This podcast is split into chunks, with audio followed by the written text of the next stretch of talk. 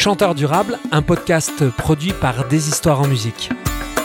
Mon arrière-grand-mère, ma grand-mère, ma mère étaient toutes profs. Et moi, je suis la génération qui saute. Mais je fais de l'éducation populaire à travers les arts. Les deux derniers spectacles que j'ai créés, ce sont des spectacles, des docu-spectacles, des spectacles enquête, et que c'est la même posture que la posture journalistique en fait. Et j'ai imaginé qu'on transformait ce projet immobilier en garderie de 12 000 places. Et qu'est-ce que ça donnerait avec le scanner à couche, avec le, voilà, le tapis roulant où les enfants entrent le matin? Qu'est-ce que ça donnerait si on y allait avec le, le méga tu vois, On a des CPE, des centres de la petite enfance, mais on aurait des méga centres de l'enfance. Tu vas pas au spectacle, mais le spectacle vient à toi. T'as des mecs barbus qui viennent te voir après puis qui disent Merci madame. Dans la vie, c'est soit l'art ou la famille, mais ça peut pas être les deux. Et moi, c'est mon but de, pouvoir allier les deux en fait. Moi, je trouve que c'est une période qui demande beaucoup de capacité d'accueil de nous-mêmes, beaucoup de souplesse, beaucoup d'adaptation. Je souhaite de prendre soin de vous et d'accueillir ce qui est là, et je te souhaite ça aussi, Théo. Il y a trois ans, alors que j'arpentais les jardins des particuliers pour livrer la chanson à domicile, un couple d'amis s'étant récemment lancé dans la permaculture me dit T'es un chanteur durable. Je suis Théophile Hardy, co-créateur de la compagnie des histoires en musique, concerts de proximité, scènes partagées, rencontres vivantes, production en circuit court. Avec Chanteur Durable, je vous invite à découvrir les pionniers d'un nouveau territoire en chanson. Si ce podcast vous fait du bien, faites du bien au podcast, abonnez-vous ou mettez plein d'étoiles, parlez-en autour de vous, de vive voix ou par les réseaux, et venez découvrir notre catalogue de spectacles et notre boutique d'objets sur deshistoiresenmusique.com, des productions artisanales, livrées en circuit court et à vivre en famille. Bonjour, bonjour. J'avais besoin, après cette année 2020 éprouvante, de faire une petite pause, une jachère podcastique pour refertiliser mon jardin intérieur et y ressemer de belles causeries poétiques et durables. Pour redémarrer cette année, j'avais donc très envie, pour me remettre en confort, me rassurer, de refrapper à la porte des productions SEM. Rappelez-vous l'épisode 11 avec Martin Ferron, artiste et producteur engagé québécois refrapper à la porte des productions SEM pour y causer avec Erika Leclerc-Marceau, la blonde de Martin Ferron, comme on dit au Québec, même quand on est brune comme elle. Alors l'arme fatale d'Erika, c'est l'humour, mais pas que. Elle dit qu'elle aime faire rire, réfléchir. Moi, je dirais qu'elle fait passer du rire à l'âme. Erika est une intranquille, elle tombe, se relève, s'adapte vite, cherche, expérimente et finit par trouver. Ce que je vous propose aujourd'hui, c'est d'explorer la panoplie des super pouvoirs d'une chansonnière durable. Erika, bonjour. Comment Bonjour. vas-tu Comment vas-tu aujourd'hui? Quelle est ton humeur du moment? Euh, là, tout de suite, aujourd'hui, je suis. euh, tu vois, on est en podcast, donc euh, j'ai envie de. Je suis joyeuse qu'on connecte ensemble. Mais ce matin, je me suis réveillée triste, honnêtement. Ah, et- développe. Qu'est-ce pourquoi Comment? Tu vois, le. le- Que dire Une espèce de, de fatigue qui s'installe à, à réinventer, peut-être quelque chose comme ça, à, à tenir. À tenir bon dans le contexte. Ouais, dans cette tempête qu'on Ouais, vit tous. ce qu'on vit là, du lien, moi j'ai j'ai soif de ça au quotidien. Et, et ouais, faut, faut réinventer le lien en ce moment. Il y a quelque chose de ça. Oui, parce que je, je rappelle aux auditeurs, nous sommes toujours en période de Covid, que c'est presque, ça fait presque un an que, que ça dure, et que c'est vrai que je, je te disais en arrivant que moi-même, j'avais eu un peu de mal à, re- à réattaquer en Mhm. fait cette série de podcasts, parce qu'on voit que la, la crise dure, enfin en tout cas ce qui nous arrive dure, qu'on a un peu de mal à, à trouver nos nouveaux repères ou à s'accrocher à nos anciens. Oui. On est en transition et c'est un peu difficile de parler sur un sujet comme celui-là avec distance, avec recul. Oui, on Mais est c'est dedans. aussi- Mais ouais, On est dedans. Mais c'est aussi ce qui est intéressant, c'était de partager à chaud. à chaud nos doutes. Et puis comme on est en famille, euh, on- n'a pas de pression. Mais je, je vois très bien de quoi tu parles. Euh, alors, l'idée c'est que, nous on se connaît bien, mais que nos auditeurs fassent connaissance. Ouais. Est-ce que tu peux nous décrire déjà, on va partir du Québec, euh, nous décrire ton parcours au Québec. Mhm. Et, et ce qui m'intéresse moi tout particulièrement, c'est comment tu es arrivé à l'humour. Oui, d'accord. Ok. Ça te va? Bah ouais, très bien. Moi, j'ai deux, deux parents qui sont professeurs, qui me voyaient un avenir comme professeur. Alors, quand, à, à l'âge de, je sais pas, à partir de l'âge de 16 ans, je crois, j'ai reçu un flyer de une plaquette d'une école qui s'appelait l'École nationale de l'humour, parce que j'avais fait euh, au secondaire, donc l'équivalent de 15 ans, ouais, voilà, j'avais fait un concours qui s'appelait Jeunes pour rire, issu du festival Juste pour rire. Et j'avais écrit mes premiers sketchs à ce moment-là. Mes parents venaient de se séparer et j'avais écrit un sketch autour de ce qui s'appelait Les blondes de mon père. Donc, tu parlais d'expression Les blondes en ouverture. J'ai toujours écrit beaucoup à partir de ce qui me porte, de ce qui me traverse. Mais, et je pense je que dans, quand- dans l'intime, il y a de l'universel. Bien sûr, mais, ah juste pour. euh, C'est un, un, jeune pour rire. C'est arrivé dans ton école? C'est arrivé comment? Oui, on avait un professeur de français qui nous faisait faire de- du théâtre d'improvisation et qui nous avait parlé de ce concours. euh, oui, parce que c'était un concours. Donc, euh, je- ouais, j'ai participé donc à ce concours et il y a quelque chose, il y a vraiment une, une flamme qui s'est allumée. Et j'ai continué à. Il y a des, ce qui serait l'équivalent du lycée, s'appelle le cégep euh, au Québec. Et j'avais continué à créer des numéros à ce moment-là. Et après le cégep, j'ai annoncé à mes parents que mon projet, c'était d'aller étudier dans cette école, l'École nationale de l'humour. Donc, euh, ça a été un peu difficile au début. Hein, j'ai pas eu du soutien au départ, mais après, quand ils se sont. Quand ils ont eu cette ouverture-là, euh, ça a été. Et cette école, c'est une école qui est assez brève, mais très dense, parce qu'on écrivait un numéro par semaine qu'on présentait. Il y avait de la tournée aussi, et, et vraiment un service de placement Ah ouais. au sortir de l'école où eux recevaient des demandes de spectacles et proposaient des, des spectacles. Donc, euh, on devenait, ça devenait un peu une agence d'artistes aussi Ah ouais. au sortir de l'école. On va dire entre, avec, avec des gros guillemets, mais c'est. Voilà. Et c'est comme ça que j'ai commencé en fait à m'intéresser au spectacle humoristique, sachant que euh, j'ai toujours fait beaucoup de théâtre d'improvisation en parallèle. Voilà. D'accord. Et, et après, bah, ça s'est mélangé. C'est-à-dire que au- j'ai terminé cette école-là, j'avais 19 ans. C'est encore très tôt pour savoir Ouais. de quoi on veut parler. J'ai poursuivi des études en communication. J'ai fait une, une licence en journalisme. Et Comment ce lien Ça, m'intéresse parce que là, ce que je comprends, ce que je trouve intéressant, c'est qu'en gros, il y a un professeur. Oui. Derrière, tu, reçois euh, un, par un courrier une, une publicité, c'est ça, pour une, une école? Ouais, j'imagine que ça devait être en lien avec le festival, avec le, le- le concours Jeune pour Plus ou rire, moins que j'avais lien ça? direct. Ouais, probablement, j'imagine. Et donc, donc, si tu veux, il y a, il y a une graine qui est semée, puis Oui. ça, se, ça se confirme. Oui, sachant qu'il y a toujours. C'est-à-dire que si je retourne à quand j'étais petite, moi, Ah, qu'est-ce que ouais. je faisais pendant les fêtes de famille? J'entraînais mes 13 cousins, cousines. On montait, on piquait les vêtements de, Mm. de ma mère, son maquillage, les vêtements de mon père. On montait des spectacles. on- on- et les parents avaient la paix pendant deux heures. Puis après, on leur présentait notre spectacle. Et voilà. Donc, c'est- a- ça a toujours existé. Ouais. Ça a toujours été là, ça, cette envie de de monter des, des projets, de, de monter des créations. Ouais, ouais. Mais autour de l'humour, ou pas? Parce que c'est ce évidemment ce qui m'intéresse, parce que ça, on a en Oui. commun ce que tu décris. Mais pourquoi oui. l'humour? Parce que moi, c'est ça qui. Bah, voilà, j'ai un qui- souvenir en sixième euh, où je j'ai à faire ce qu'on appelle au Québec une communication orale, donc euh, un oral, sur le vélo. Et je me rappelle, du- je, me- euh, j'ai- ouais, je suis émue en y repensant parce que je me rappelle d'avoir fait rire la classe Ah, voilà. à plusieurs reprises Ça. et d'avoir adoré ça. Ouais, c'est ça. Et le prof avait dit quelque chose, quelque chose de l'ordre d'une révélation, où je, je pensais pas que tu étais comme ça. Ou... Puis après, je suis arrivée au secondaire, l'équivalent du collège, et, et je me rappelle de faire rire mes camarades sur l'heure du midi, et, et d'av- et de prendre et de goûter à ça. Il y avait quelque chose qui s'affirmait autour de ça. Et c'est quoi te- te- si, si, euh, si tu pouvais le décrire, qu'est-ce que tu ressens quand, quand, quand, quand les gens euh, rient, quand tu fais rire Ah, les pour gens? moi, il y a clairement quelque chose de vibré en commun. Et c'est sûr qu'il y a une différence euh, entre rire des autres et rire Ah. ensemble. Ah ouais.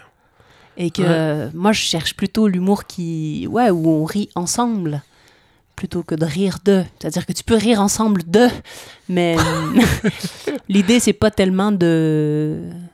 Ouais, de. de rire d'une situation ou de rire de soi, oui, Mm, ou mm. de, ou de choses Ouais. absurdes, ou de. Mais pas tellement de, de, de rire de l'autre ou d'être dans une démarche dénigrante, en tout cas. C'est pas ce que je cherche. ouais. Non, parce que je te, je te, je te, je te, je te pousse là-dessus parce que tu sais, nous, on, on est, euh, on est euh, sur un projet qui s'appelle Loupapa Pool. Oui. Et euh, c'est la première fois qu'on expérimente, c'est pour les enfants déjà, Oui. et c'est, enfin c'est pour tout le monde, mais c'est quand même dédié enfants. Et c'est la première fois qu'on expérimente euh, la sensation en scène de, de faire rire. Et des tout petits. Et hein. des petits, et des petits. Et sou- c'est pour ça que je te pose cette question, parce qu'on a fait un travail en résidence à l'espace euh, euh, Jean Carmet à Mornan, l'espace culturel Jean Carmet.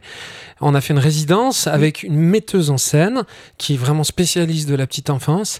Et euh, on a travaillé plein de choses. Et quand on est arrivé à la générale qui était devant euh, 150 CP ou 200 CP, on s'est, on s'est, en fait, on, bon, on était, je pense qu'on n'avait pas le recul pour être en panique et on était complètement dedans. Bon, mais le premier truc qu'on a travaillé, c'est un mini piano, un piano toy où on, on lève, le, le- le petit, euh, la Oui. petite trappe du dessus là comme ça, puis on la fait tomber comme si c'était un accident. Et puis là, on court de peur. Et là, les gamins rient Oui. euh, alors que c'est et, et, et là, on se dit, il se passe un truc euh, incroyable. Donc moi, j'avais jamais vécu ça sur scène. Oui.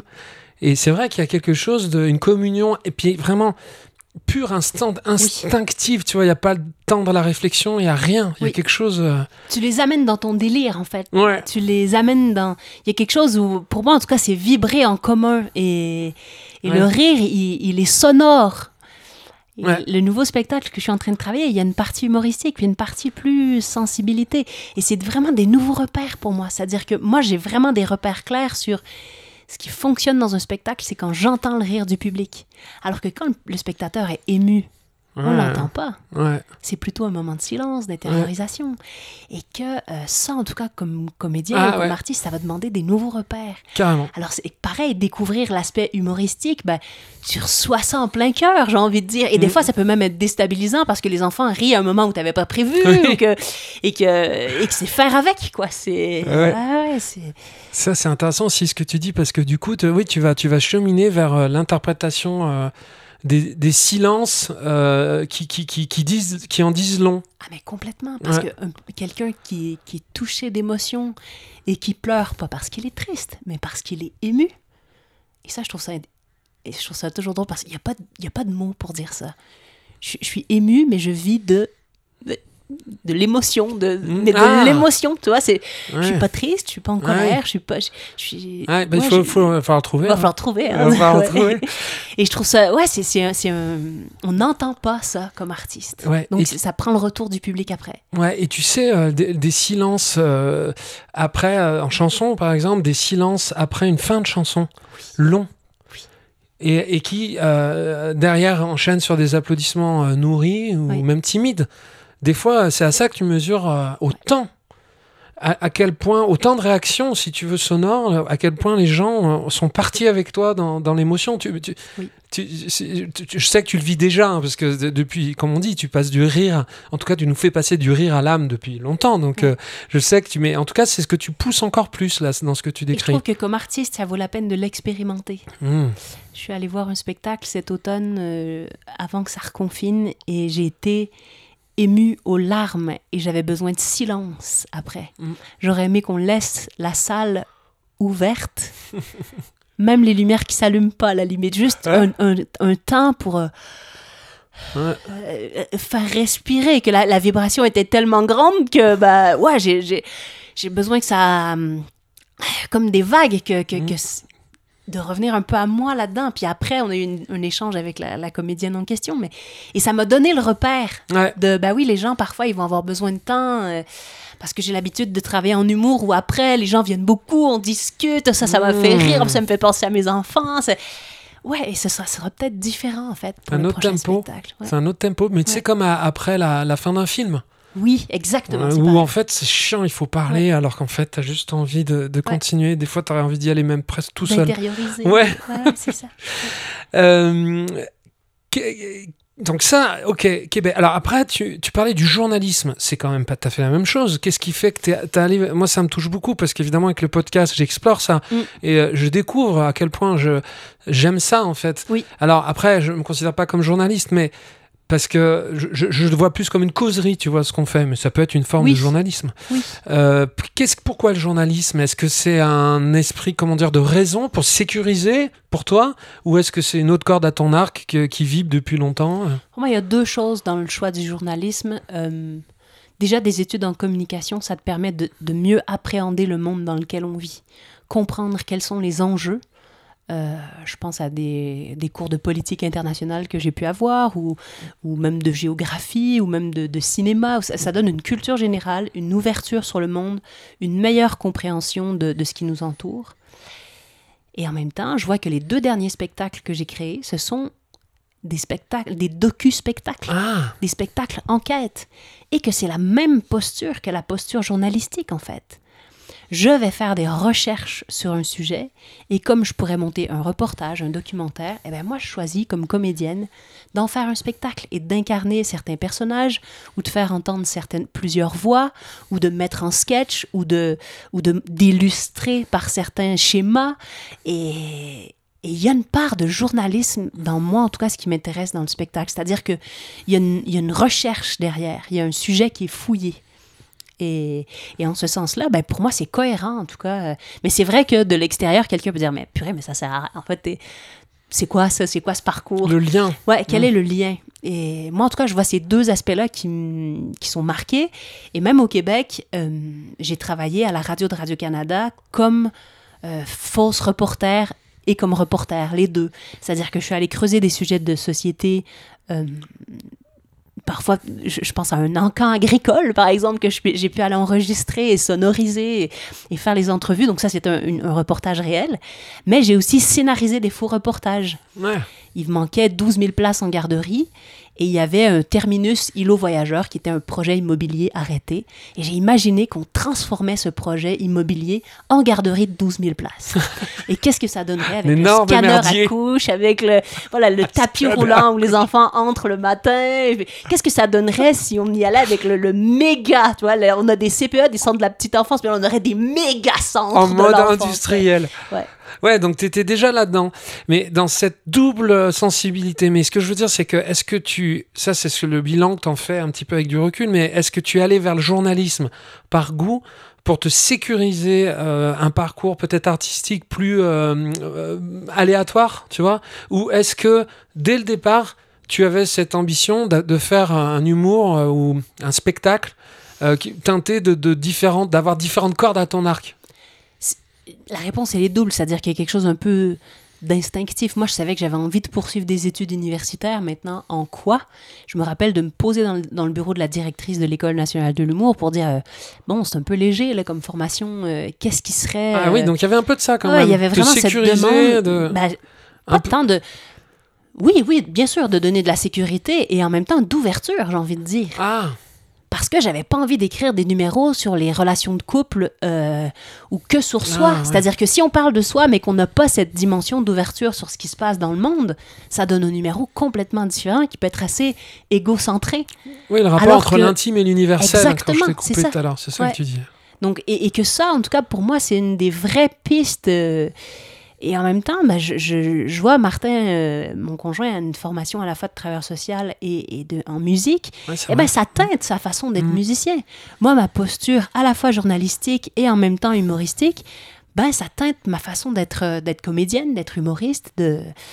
Et de moins en moins, je me définis comme humoriste, mais plutôt comme comédienne, parce que les spectacles, plus ça va, plus ils s'élargissent, en fait. Ouais, ouais, moins ils sont dans, un, dans une case. On en reviendra à ça parce Ouais. que je, je- on va continuer un petit peu dans l'ordre chronologique, Oui. mais je, je veux qu'on revienne là-dessus, euh, sur ces cases justement. Et euh, donc du coup, alors je rappelle quand même au passage que Radio Canada, c'est un peu le, Fran- c'est le France Inter euh, Oui, canadien. Oui, oui. Non, mais qu'on qu'on sache euh, d'où tu parles, c'est intéressant. Euh, T'avais euh, au Québec, euh, euh, donc euh, France Inter, le Radio, le Radio Canada, le France Inter québécois, euh, tu te dis, il y a une carrière qui s'ouvre quand même, il y a des opportunités, il y a des. et tu décides de venir en France. Ça m'intéresse de savoir qu'est-ce qui t'a attiré ici, qu'est-ce qui s'est passé en fait dans votre. que ça soit à titre personnel ou dans ta famille, pour, pour, pour faire ce pas, Mm. qui est quand même costaud, surtout quand t'es en réussite Oui. où t'es. Oui. Et, et Et en même temps, je trouve que c'est intéressant partir quand on Ouais, est ouais. réussite. Mais dis-moi un petit peu ce moment-là, décris-le si tu peux, euh, avec du recul. Bah, à la fois, on était peut-être, euh, je sais pas combien d'années au pouvoir de la droite au Canada, qui essayait vraiment de, de casser Radio-Canada. Ah ouais. Euh, donc l'émission pour laquelle je travaillais, qui faisait de l'information, de la désinformation, c'était l'émission du vendredi soir, du samedi soir, l'émission un peu festive où euh, c'est absurde, c'est de l'humour intelligent, on va dire quelque chose comme ça, sans se lancer des fleurs, mais en tout cas c'était c'était assez apprécié, c'était pas, ça sonnait pas comme énergie, c'était vraiment, euh, voilà. Oui, Euh, un peu comme France Inter ici, où Oui, c'est un niveau. euh, C'est ça. Voilà. euh, l'émission était arrêtée en fait. Ils arrêtaient, ils Ah. remettaient, ils mettaient de la rediffusion à la place, donc l'émission ne revenait pas. Euh, avec le recul, je pense que oui, si j'étais restée, il y aurait peut-être eu d'autres opportunités qui se seraient présentées. Et en même temps, Martin avait cette piste d'ouverture à dire, ben, moi je suis en résidence de création en Suisse, euh, est-ce que tu as envie? Est-ce qu'on essaie de faire le saut? Est-ce qu'on part? Euh, Six mois, on voit. Un an, on verra. On refera le point au bout de... Et on a loué une maison pour trois ans. On a fait le point au bout de six mois, au bout d'un an, et ça fait dix ans qu'on est là. Mais c'est sûr que euh, c'est une période où, ouais, il y avait la, la radio de Radio-Canada qui ouvrait ses portes, c'est pas rien. Ah ouais. Une forme de reconnaissance, de, de- d'être sur un X de vie aussi, de dire, purée, j'ai étudié en journalisme et en humour, je suis à, je suis à l'émission. C'était un rêve, j'avais deux rêves dans ma vie, travailler à Macadam Tribu et faire partie de la Ligue nationale d'impro. Et je suis allée dans ces deux espaces-là. Et j'ai goûté à ça et j'ai apprécié sur plein de facettes euh, ces, ces aspects-là. Et en même temps, si je suis complètement honnête, il y avait quelque chose d'un rythme de production où chaque semaine, je devais trouver une idée originale pour un reportage de entre 8 et 12 minutes, une entrevue entre 8 et 12 minutes et un sujet de chronique à peu près de la même durée. Et au bout de quelques mois, j'étais... euh, Waouh! Ça te, ça te sèche, en Ah fait. ouais. Ça te... Vampirise. Euh, donc, j'ai à la fois beaucoup de plaisir pur et travailler en équipe et avoir des moyens et avoir des, des recherchistes, quelqu'un qui, te cherche, qui fait les recherches pour la musique, quelqu'un qui fait le montage. Donc, vraiment d'avoir une structure, Une équipe. une vraie équipe pro autour et en même temps un rythme où moi, je venais d'avoir un enfant qui avait trois ans à ce moment-là. Euh, je me sentais complètement déchirée. Je, je partais au travail, c'était une sensation physique de déchirure. Et il y a une directrice de Radio-Canada qui m'avait dit Mais vous inquiétez pas, madame, les enfants à cet âge-là, ils ont aucune notion du temps. Et c'était tellement pas mon ressenti. Ah oui. J'avais un, un sentiment de manque. Hmm. J'avais envie d'être beaucoup plus présente à ma fille et de disponibilité intellectuelle, mentale et de disponibilité dans mes bras, dans mon cœur, pouvoir être plus près d'elle, pouvoir faire des choix sur euh, est-ce que je l'accompagne à sa sortie aux pommes ou pas? J'avais envie, j'avais l'habitude de travailler comme travailleur indépendante depuis des années. Et là, je me disais, qu'est-ce que je veux pour la suite? Et moi, j'aime cet équilibre-là. J'aime aussi euh, une forme d'indépendance où je peux, euh, je peux un peu plus organiser mon temps de travail comme j'ai envie, quelque chose comme ça. Ouais, parce que tu étais dans une euh, mécanique euh, presque industrielle euh, du spectacle, de, de la- du... Bah oui, parce que quand tu as une énorme équipe, c'est ça. et- du coup, t'avais de pas le tempo, quoi. Ouais. Il y pas a- le tempo. En tout cas, qui est... Et, et on peut avoir plein de jugements sur soi-même, sur le monde du travail, sur- mais en tout cas, il y avait quelque chose qui était... Il y avait des besoins qui étaient pleinement satisfaits de, de, de coopération, de, de création, d'humour, où je retrouvais une d'intensité, une niche humoristique qui était à la pointe de ce que j'avais envie, une équipe qui comprenait, et en même temps quelque chose dans le rythme aussi où je me disais, purée, mais comment je, comment je, peux, comment je peux tenir ça? Comment je... D'accord. Ouais, ça, ça a été un autre élément aussi, j'ai envie de dire. Ouais. Et avec de la distance, avec du recul, est-ce que tu as des doutes sur ce choix, des regrets, des, euh, une part de regrets? Pas du tout. Ben ouais, il, y a- il peut y avoir une part de regret. Oui, oui, ça m'arrive de me dire euh, ce serait autre chose. Et en même temps, faire des choix, c'est ça. C'est Ouais, dire oui à des choses. Puis, puis c'est pas pour autant, on a droit d'être. euh, d'aller pleurer sur cette tombe-là aussi, dire ah ouais, Ouais. ça aurait été autre chose. Et Ah. cette vie-là, ouais, ouais, cette vie-là, par moment, il peut y avoir des éléments de, de travail d'équipe, de simplicité, d'être salarié aussi. J'ai envie de dire. euh, Ouais. tu te poses pas de questions, c'est-à-dire que le salaire tombe, il y a une sécurité, il y a t'as pas à gérer les papiers administratifs, c'est c'est simple comme statut. Euh, donc, ça ouais, donne ouais. l'illusion, si je peux me permettre. Ouais. Parce que j'en ai beaucoup parlé de ça, évidemment, c'est au cœur du sujet euh, de chanteur du rap, puisque c'est aussi ce que tu vis quand tu es en effet dans une, euh, pour un chanteur dans une maison de disques, Mm. où euh, tu vas soi-disant pas t'occuper des budgets, des temps, de, de, de l'administratif. Mais la réalité, c'est que c'est- pas vrai en fait parce que non mais si, ce que alors à chaque fois c'est marrant je- avec Yvan Marc je parlais qui est un chanteur euh, qui est euh, euh, d'Issingeau Mhm. Haute-Loire et euh, quand t'es quand t'es euh, quand, quand dans une grosse structure la structure qui t'offre ce confort Mhm. elle le fait pas gratuitement Voilà.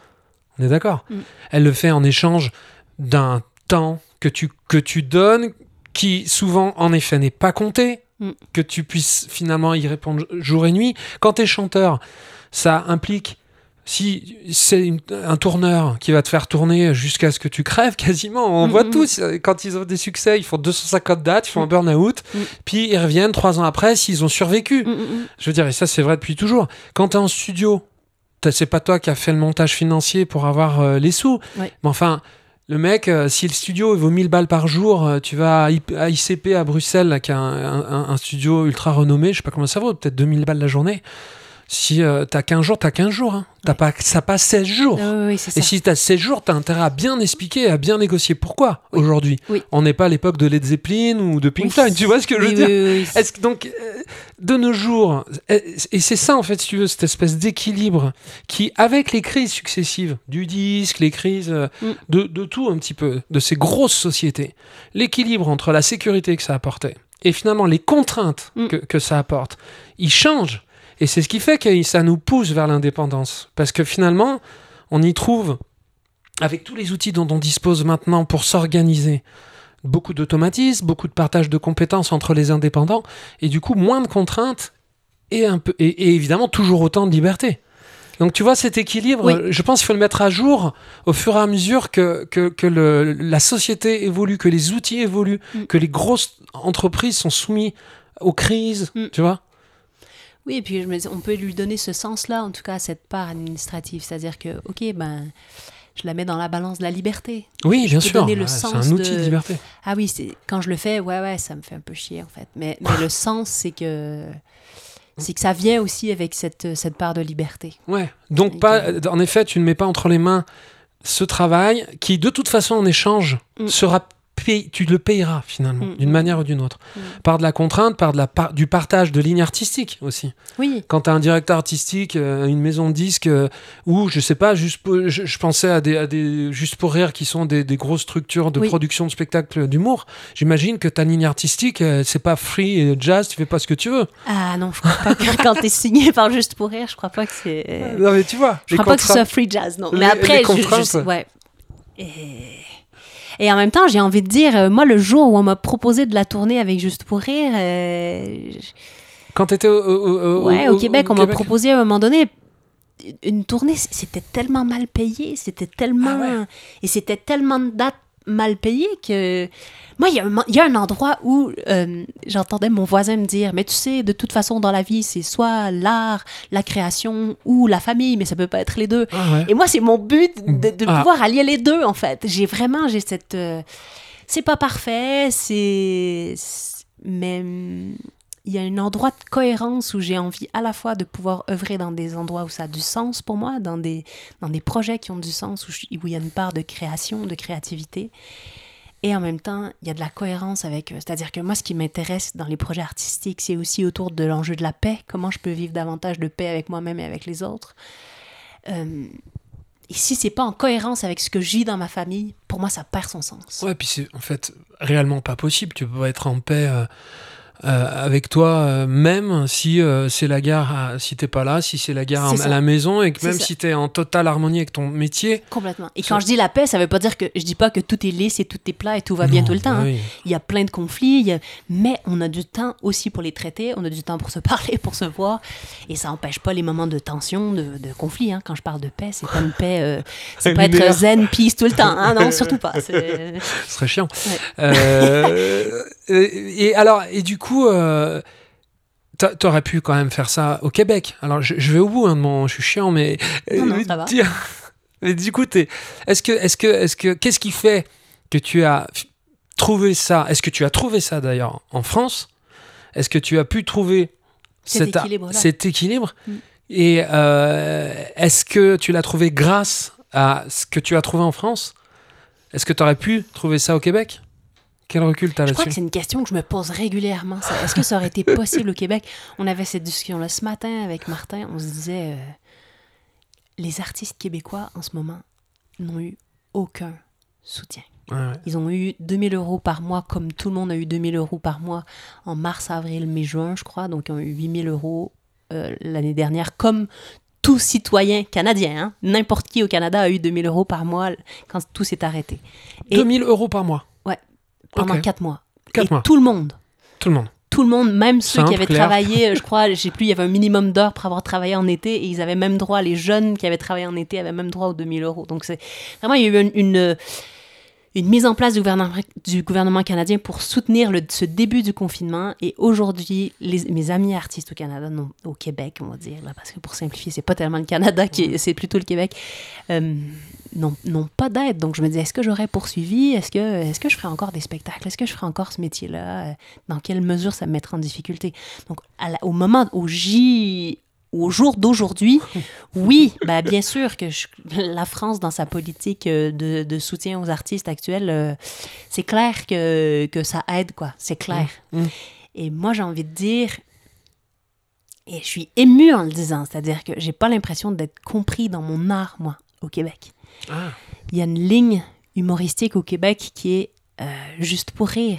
C'est un très gros festival. Il y a l'équivalent à Québec aussi, euh, le Festival d'humour de Québec. Et, et- et l'humour, c'est une chose. C'est le- le- ouais, c'est c'est des gags où tu, tu ris à un rythme qui est, qui est soutenu. Mmh, Et mmh, en mmh. France, il y a de l'humour burlesque, il y a de la chanson humoristique, il y a euh, du théâtre humoristique, il y a, il y a, il y a toutes sortes d'arts autour de l'humour où les gens peuvent être habitués d'être à la fois émus, rire, ils peuvent rire, ils peuvent même être fâchés, ils peuvent être questionnés. Il y a quelque chose de plus large dans la vision artistique. Il y a eu une éducation culturelle. Moi, je vois nos enfants qui sont allés au spectacle avec l'école dès trois ans. Je trouve ça beau, en fait. Je trouve Mhm. qu'il y a une, euh, une valorisation de la culture en France, une compréhension de la culture, une...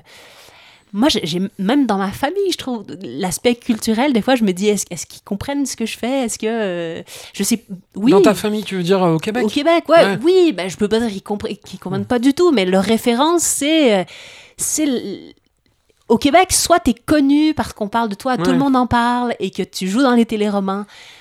Alors qu'en France, il y a plein d'intermittents du spectacle. Les gens Mhm. savent que ce statut existe, qu'il y a des gens qui tournent avec des spectacles et que c'est leur métier et que c'est leur statut et que tu vas les croiser dans la rue, ben, tu vas pas les reconnaître parce que tu les as pas vus dans Plus belle la vie ou je sais pas quoi. Je sais pas comment s'appelle la nouvelle série. Là. Oh, pff, oh là voilà. Euh, mais voilà, donc voilà, et que Oui, ça, ça fait partie de.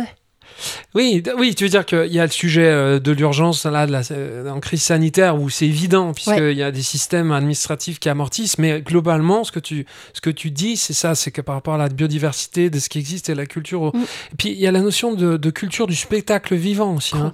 Parce que ce que tu décris là. euh, l'humour, tu sais, bam, bam, bam, où tu ris toutes les trois secondes. euh, où- L'impression de marcher, tu vois? oui, mais c'est aussi parce qu'il y a, y a l'effet zapping. Parce que Mais quand oui. tu es devant une télé euh, ou tu es devant un, un écran aujourd'hui, euh, dès que tu t'ennuies un quart de seconde, tu es déjà ailleurs, Mm. tu vois. Oui. Quand tu es en spectacle vivant, les gens ils sont là, ils sont dans la pièce. Alors Mm. c'est un problème en ce moment, bien sûr. C'est justement le problème. On en parlait un peu aussi. Euh, les- déjà, ils ont rien d'autre à faire. Ils sont, ils sont sur un truc, ils sont concentrés. Toi aussi, d'ailleurs. Ensuite, euh, si jamais, à un moment donné, il y a une fraction de seconde où tu veux changer d'émotion, de rythme, et que tu as besoin d'un petit temps Mm. long, les gens, ils, ils te l'accordent. Oui. Tu as le droit à ça. Oui. Et c'est vrai que ce spectacle vivant, alors je sais qu'au Québec aussi il y a ça, mais c'est vrai que de ce que tu, tu me renvoies, de ce que aussi Martin m'avait renvoyé, c'est que il y a, dès le plus jeune âge, on va au spectacle vivant, il y a beaucoup de salles, il y a une, une variété de salles, même en dehors des villes, Oui. et peut-être plus intéressante même en dehors des villes, parce que c'est là où on peut plus expérimenter de choses. C'est Et vrai. moi, c'est là que j'aime jouer, Ouais. en tout cas. C'est-à-dire que. Bien sûr que j'ai du plaisir à, à jouer partout, mais, mais je cherche pas forcément des dates à Lyon. Ouais. Moi, j'adore aller jouer à une heure autour. Ici, on est à Doisieux, d'accord? Donc, on Ouais. est au cœur du Pilat. Ouais. On est. J'adore aller jouer en Haute-Loire. J'adore aller jouer en face dans, dans les monts du Lyonnais ou dans les monts du Forêt. Mm, ou- mm. Je- moi, j'adore aller jouer où le public est, où il n'est pas blasé, où, où on se réunit pour vivre quelque chose ensemble, faire exister ce qu'on appelle la, ce que tu appelles la culture, le, le- ouais, l'art du spectacle, le, le vivant. C'est ça pour moi, c'est se réunir entre êtres humains, faire des propositions, euh, réfléchir ensemble, vivre des émotions ensemble. Et ça crée une, une possibilité de biodiversité du, du spectacle vivant.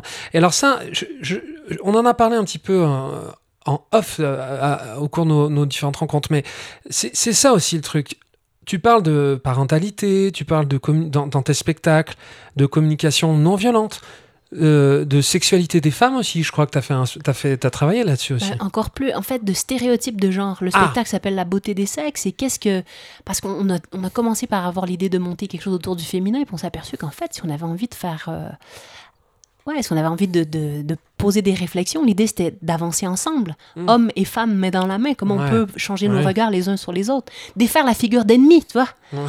L'homme est pas différent de la femme, la femme, mais c'est-à-dire que oui, oui, on a des différences certainement, mais en tout cas, l'idée c'est pas de se construire une image d'ennemi de ouais, nous les femmes, on est humides et les hommes ils sont secs et voilà. mais non, c'est pas ça. L'idée c'est de voir, ok, ouais, t'as une part d'humide, j'ai une part de sec. Comment oui. on fait, tu vois Oui. c'est- Mais oui, moi j'appelle ça le, le, le- le sexe archaïque, entre oui. guillemets. On a nos visions tu sais, du, du truc archaïque, ce qui est un peu un a priori en plus, parce Mm. que on se rend compte que même à la, à la préhistoire, c'était plus compliqué que ça en fait. Euh, Oui, donc tous ces sujets-là m'intéressent. donc ces- ces sujets-là t'intéressent. Et du coup, ils t'emmènent aussi à, du, euh, à des spectacles de proximité, à travailler avec des associations, à travailler avec des écoles, à être dans, nous, ce qu'on appelle euh, euh, l'action culturelle. Ça te Mm. parle, ça? On- non, ben, en fait, clair. si tu veux, c'est, ça veut dire. Alors justement, c'est ça qui est intéressant. C'est ça que j'aimerais t'amener un petit peu là-dessus. C'est-à-dire que le truc qui dépasse le moment du spectacle, en fait. Mm. C'est-à-dire, tu peux par exemple préparer en avec des écoles, Oui. en amont, pendant, en aval, en faire une, di- en a- avoir une dimension pédagogique, Oui. tu vois, à ton spectacle. Et euh, je discutais très récemment avec quelqu'un qui me disait que les programmateurs, alors là on parle des programmateurs, peut-être en centre-ville, centre culturel, tu vois, où là Mm. on retrouve un certain... euh, bon, je, je dirais pas de mots, je reste... euh, parce qu'il faut trouver le bon mot. En tout cas, ces gens, elle me disait, ces gens ont du mal avec la dimension utile de l'art. Ah oui. Tu comprends Oui. Le truc qui est ancré dans le réel, un peu trop ancré dans le quotidien, dans le côté social. Est-ce que toi, tu as conscience de ça?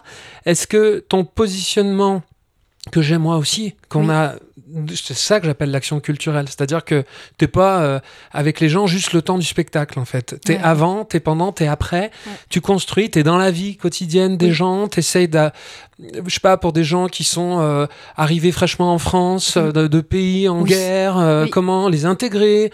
Tu peux utiliser ton spectacle pour faire, je sais pas, nous on a fait ça avec Faro, les BTS première année sont accueillis par les BTS deuxième année en chanson parce qu'on a préparé un spectacle avec eux et que c'est une manière d'intégrer, tu vois, Oui. des, vraiment de l'art Oui. vraiment ancré. L'art Uti- utile, on va Ouais, dire. vraiment ancré dans le réel. Est-ce que, est-ce, est-ce que, et dans ces réseaux classiques, euh, ça pose, euh, elle me disait, ça pose problème. T'as conscience de ça? Est-ce que, Pour moi, en fait, il y aurait l'idée de conscience de, de ce qu'on veut à chaque moment. En tout cas, pour Mm. moi, les deux sont utiles. Et j'ai envie de te donner l'exemple. Mm. Moi, ce qui me branche, c'est, ouais, utiliser, ça fait dix ans que je me forme en communication non violente.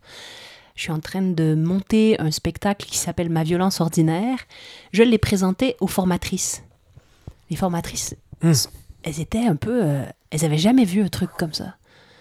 Mm. Puis là, elles ont dit, mais j'ai- j'ai pas compris, j'ai ri et j'ai pleuré en même temps, en fait. Euh, Ouais. Puis là, la deuxième vague qui est venue, c'est, ouais, mais quels sont... Les apports pédagogiques sont pas super clairs, là, quand ils vont ressortir. ah, Puis moi, en fait, ça m'a permis de clarifier. Pour moi, c'est ça la différence, par exemple, avec la posture de la formation. C'est que mon objectif, c'est de faire vivre quelque chose. Mais je suis pas là pour transmettre des apports pédagogiques. Je suis là pour faire vivre une émotion, je suis là pour faire vivre quelque chose. Et à la différence de la formation, tu vas pas repartir avec des notes. Tu vas pas repartir. Il va y avoir quelque chose qui, qui. Tu vas avoir vécu quelque chose qui. Purée, mais ah, il y a peut-être une autre façon d'être en relation. J'avais jamais vu ça. Mais c'est sûr que Et moi, je suis beaucoup sur cette ligne-là. Du coup, je, et je suis dans justement ce, ce, que tu nommes là. Je suis en train de clarifier que ma posture, moi, c'est vraiment une posture de comédienne. Oui, mais alors là, c'est très intéressant. Je, je, je, te posais pas la question en ce sens-là, mais elle est vachement plus intéressante vue comme ça. Parce que moi, ce que je te disais, oui. c'est que tu es artiste mm. et ta dimension pédagogique finalement de formation oui. vient te poser un problème par rapport au circuit traditionnel artistique culturel. Mais là, en fait, ce que tu es en train de me dire, c'est que c'est la même chose à l'envers, c'est-à-dire que tu es ça. dans un réseau de formation pédagogique, mmh. entre guillemets, toi tu arrives avec ta dimension artistique et ça pose un petit souci de, oui. de prime abord comme Donc, ça. Ce que, ce que j'ai envie de dire, c'est ayons conscience de la, de la, proposition, mais de la clarté de où est-ce qu'on en est dans cette proposition. Pour moi, il y a de la place pour tout. Ouais, ouais. Il y a de la place pour... Euh, moi, j'ai fait des, des, ateliers avec des gens du CADA, j'ai brassé toutes sortes de publics, de demandeurs d'asile.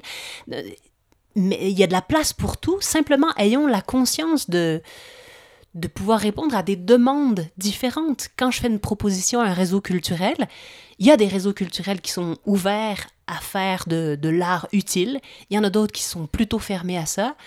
Mais ayons conscience de, OK, où est-ce qu'on peut se rejoindre? Puis moi, je suis tranquille avec le fait de il y, a des réseaux, ça leur parlera pas, puis ça me va. Hein, Où tu vas faire ton spectacle, on va dire, plus pur Ah, mais il y en a que mon spectacle ne va pas purement pas intéresser ah, parce ah, oui, que trop dire... concret ou trop, je sais euh, pas trop, quoi. comme on ou disait, trop... un peu ancré voilà. réel. Voilà, puis qu'il y en a qui ont besoin de faire des, des choses éclectiques ou qui, ont, qui vont. Puis tant mieux que ça existe. Moi, je, je veux qu'on puisse défendre ça aussi parce que c'est l'extrême, j'ai envie de dire, de... de moi, j'ai besoin de donner du sens parce que j'ai l'impression de venir de, de milieu aussi d'éducation où, mmh. où déjà l'art, c'est un truc, là, se, se, revendiquer comédienne, c'est quelque chose. Donc là, d'y donner du sens, ça aide à, à, avancer, à être accepté dans ce statut-là. Ah. Okay. Mais si j'allais dans quelque chose de complètement éclectique, de l'art pour l'art, ça serait encore une autre démarche. Et j'ai une admiration pour, pour ça aussi. Ah, ok, je comprends un truc aussi là dans ce que tu me dis. En effet, c'est que ça fait un pont quand même. Ton positionnement, il fait un pont aussi avec ta, ta famille, avec ta culture. Euh, c'est vrai, c'est ce que tu Moi, dis. Je, je, suis la, je serais la quatrième génération de profs. Mon arrière-grand-mère, ma grand-mère, ma mère étaient toutes profs. Et ah. moi, je suis la génération qui saute mais je fais de l'éducation populaire à travers ah, les arts. C'est ça que je veux dire.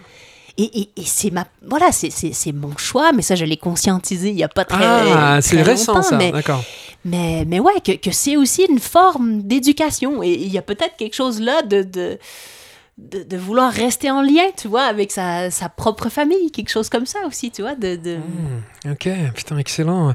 Ouais, ouais, ok. Je, alors, tu vois, tu réponds. De je loyauté, ouais, c'est ouais, le mot de que je cherchais. Tu vois, il y a peut-être quelque chose de la loyauté là-dedans. Et du coup, qui fait de ton positionnement un positionnement euh, extrêmement euh, unique. Euh, enfin, d'autres personnes font ça, mais je veux dire, en tout cas, tu, tu, tu, tu, creuses ton sillon avec euh, ton, ton bagage, tes Ouais. talents, tes, tes attentes.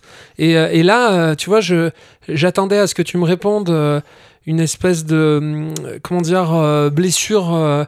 comme moi, je, parfois, je peux avoir quand je suis face à des, à des, à des, à des centres culturels qui se cicatrisent, tu vois. hein. Mais là, au contraire, je trouve que c'est l'inverse. C'est-à-dire que c'est pas du tout une cicatrice, c'est au contraire une, une, une place, comme tu dis, une croisée de chemin. euh, Ah ouais, moi, je, je, je- j'ai pas envie de... Chacun a, Mm. a, a son espace, chacun peut avoir sa, sa couleur là-dedans, et, et c'est pas... euh, on n'est pas en compétition Ah non, les uns avec ça- les autres là-dedans, en- et, et que, et que moi, ça me va qu'il y ait cette autre couleur-là, et peut-être qu'à certains moments, ça va pouvoir m'inspirer, et... hum, Voilà, je, je, je me sens pas rejetée pour autant. Après, c'est des trucs qu'on peut se raconter. Si eux, ils se racontent que leur art a plus de valeur que le mien, bon, ça leur appartient. Mais à moi de voir, moi, j'ai envie de me raconter quoi à partir de là, tu vois. Je- moi, j'ai de l'estime aussi pour ce que je fais, puis j'ai de l'estime pour ce qu'ils font aussi, puis je suis un Ouais. peu tranquille avec ça, tu vois. Mais non, mais c'est ça que tu, tu, euh, tu, tu euh, diffuses. C'est pour ça que je voulais aussi venir te voir, justement. Je parlais des super pouvoirs euh, d'une chansonnière durable. J'aime bien dire chansonnière parce que c'est ce qui fait le pont, tu vois, entre la chanson, pour moi, le spectacle large et puis aussi l'humour. Oui. J'aime bien ce terme. Il est pas mal. Oui.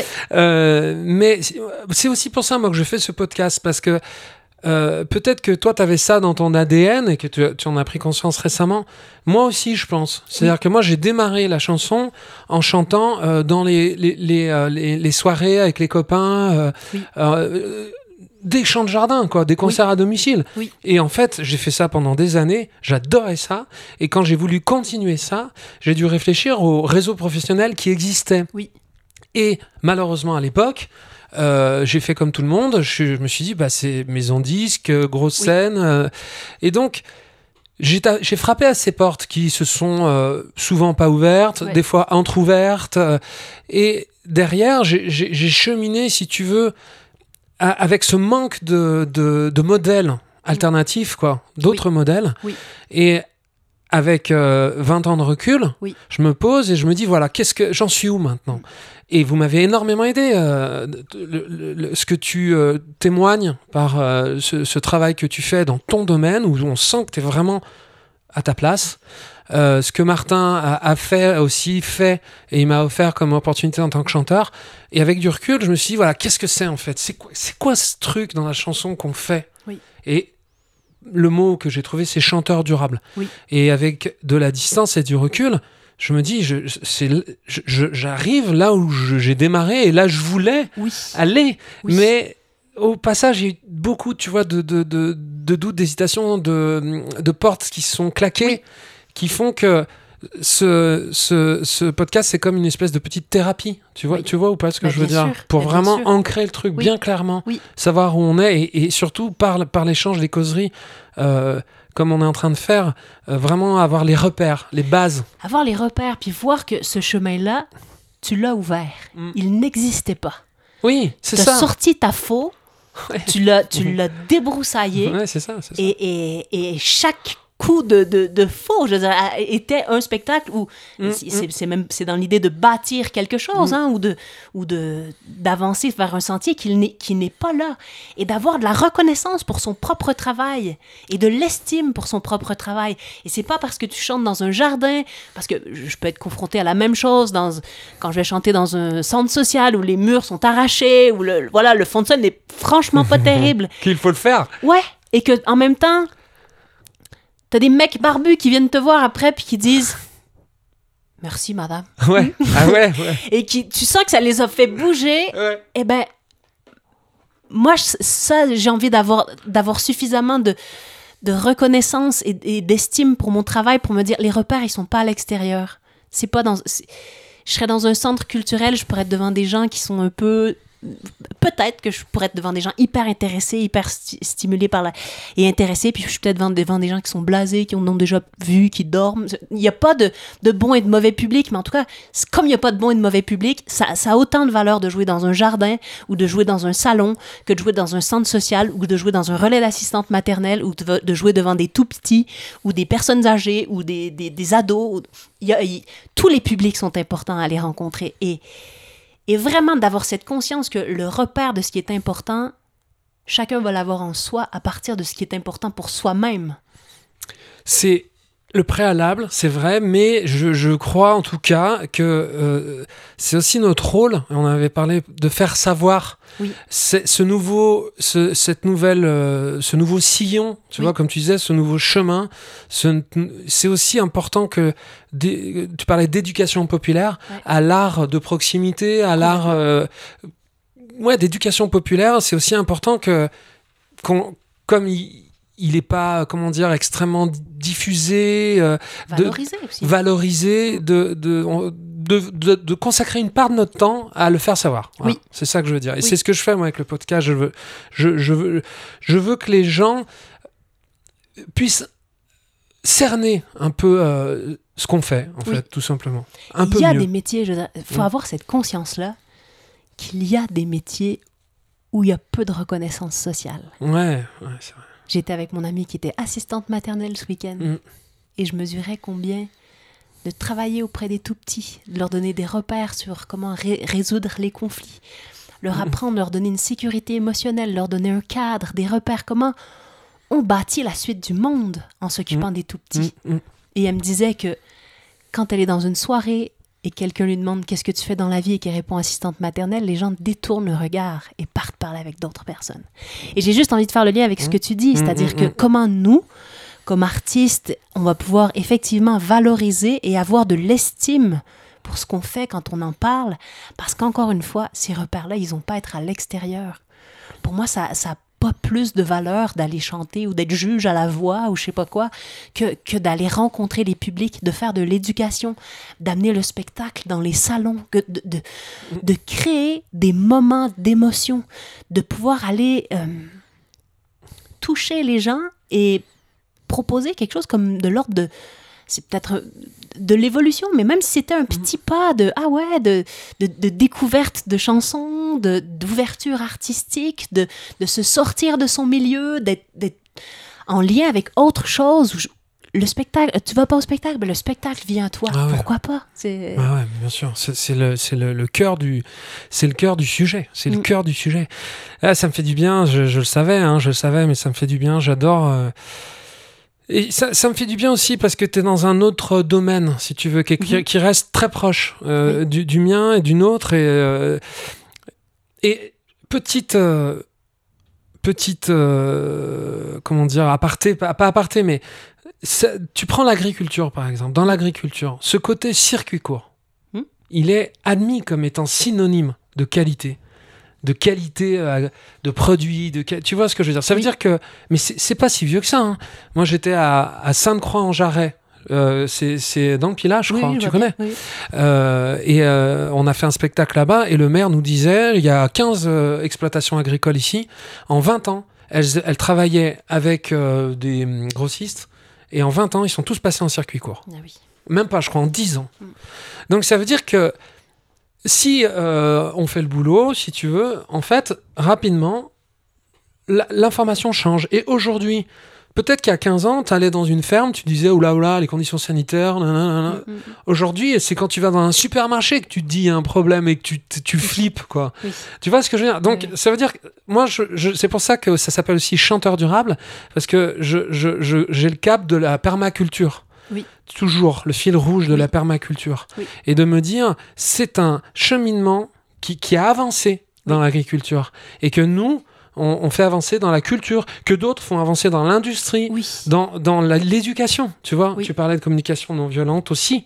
Et voilà, c'est- pour dire que je pense à ça en me disant, c'est un peu un cap en me disant, ça avance très vite en fait. Les, Ouais. les, les, les, les, hum, les repères culturels, si on s'en occupe, ça, ça change assez vite. Donc Mhm. ça, c'est quelque chose qui me... qui Oui, me que ça peut donner de la sécurité aussi, de, de se Oui, dire dans d'autres ouais. domaines aussi. Oui, voilà, a- ouais. de se dire c'est possible en fait. Mm. C'est possible, c'est en cours. Oui.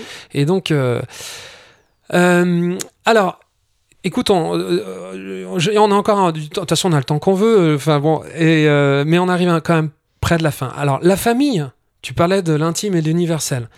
Ça, c'est quelque chose qui me, qui c'est un sujet central pour moi, la famille. Et toi, c'est vraiment, on sent le premier lieu du vivre ensemble Mm. et, et de l'émancipation. Mm. Euh, toi, t'en as fait un laboratoire d'expérimentation, t'en as fait une source première d'inspiration, et tu me parleras de ton spectacle après, dans le détail. Euh, mais d'abord, ce qui m'intéresse, c'est est-ce que la clé, c'est pas d'aider les papas à se réaliser dans leur sphère familiale, à être ambitieux dans l'intime? Moi, c'est un, un peu l'énergie que j'ai en ce moment. Et euh, c'est ce que vous avez fait de manière induite, c'est ce que tu as fait avec le projet La folle épopée d'une famille ordinaire à laquelle j'ai assisté Mhm. dans un centre euh, Oui. social, je crois, oui, euh, où vous aviez galéré pour faire le fond de scène. oui. Ah, puis on a joué sur des matelas cette journée-là parce qu'il n'y avait pas de scène. Ouais. On a empilé des matelas de gymnase. Ouais. ouais. et, et qui était un. je vais pas en reparler parce que j'en ai parlé avec Martin, j'avais, j'avais, j'avais- ça m'avait tiré une larme tellement j'avais trouvé ça au cœur de notre sujet d'éducation populaire parce qu'on était vraiment face à des publics ultra variés Ouais, ouais. dans un lieu pas du tout de spectacle que vous Mm. aviez transformé en lieu de spectacle et que je voyais Martin euh, faire euh, jouer, jouer son rôle puis en même temps jouer un autre rôle euh, et donc j'ai trouvé ça très fort de ta part avec de votre part mais est-ce que c'était un, un de tes objectifs dans ce spectacle de d'impliquer euh, papa dans le De donner, la place au, donner de la place au père. oui C'est un. euh, ouais, ouais. bah, bien sûr, parce que moi, j'ai tourné beaucoup avec un spectacle qui s'appelle Être parent, mieux vaut en rire. oui carrément Et je me rappelle clairement d'un papa monoparental qui vient me voir après le spectacle et qui dit Vous avez parlé de la mère. Et en fait, euh, moi, je suis la mère et je suis le père et je me suis pas retrouvée dans votre spectacle. Ah. Et j'étais triste parce que je me Ouais, dis ouais. En fait, euh, si on parle de parents, tout de suite, ça ouvre beaucoup plus. Alors que c'était plutôt ça, la posture. C'est de dire. euh, Mm. Parce que pour moi, qu'on soit dans une posture euh, maternelle ou paternelle, peu importe, en tout cas, c'est Mm. c'est que souvent, dans un couple, il y en a un des deux qui est peut-être plus impliqué, une figure d'attachement principal, on va Mm. dire, ce que Isabelle Filiosa appelle la figure d'attachement principal. Et ben, euh, ben ouais, et en même temps qu'on l'appelle papa ou maman, effectivement, il y a un enjeu autour de comment on les embarque, les pères, comment, comment on, on les intéresse, c'est vrai. Il y a 90% de femmes qui viennent voir mes spectacles autour de la parentalité. Euh, quand il y en a un des deux qui viennent, c'est quasi systématiquement les mères. Euh, et en même temps, de plus en plus, je vois des couples qui viennent ensemble. Euh, et oui, il y a un enjeu de se dire euh, quel père on a envie d'être pour, pour cette génération qui monte, quel repère on a envie de donner aussi. Pas mal. Père et repère. et, et quel repère on a envie de donner aux pères aussi. Bah oui. C'est-à-dire que si on leur raconte qu'ils sont là pour, euh, que pour l'aspect autorité ou qu'ils sont là pour ramener de l'argent ou que. euh, c'est un peu. euh, je suis pas sûre que ça donne très envie, en fait. Comment ce père-là va pouvoir être en lien? Il va pouvoir développer la confiance avec ses parents, avec ses enfants, avec le lien, le. le le jeu, mais pas le jeu forcé. Le jeu, ça peut être aussi de jouer sur les mots, si c'est plutôt les mots qui nous font triper, ou si c'est plutôt le foot, ou peu importe, le, le Mhm. jeu au sens large, le, le plaisir d'être ensemble, en fait, dans la relation. Oui, il y a un vrai enjeu, et dans l'idée de monter la folle épopée d'une famille ordinaire, j'avais envie que Martin puisse être lui-même. Donc, il joue, comme tu disais, un rôle et à la fois lui-même, et, et ben ouais, c'est- Martin, quoi. Et Vous êtes, en deux mots, vous êtes votre famille entière, donc avec vos deux filles sur scène, Oui.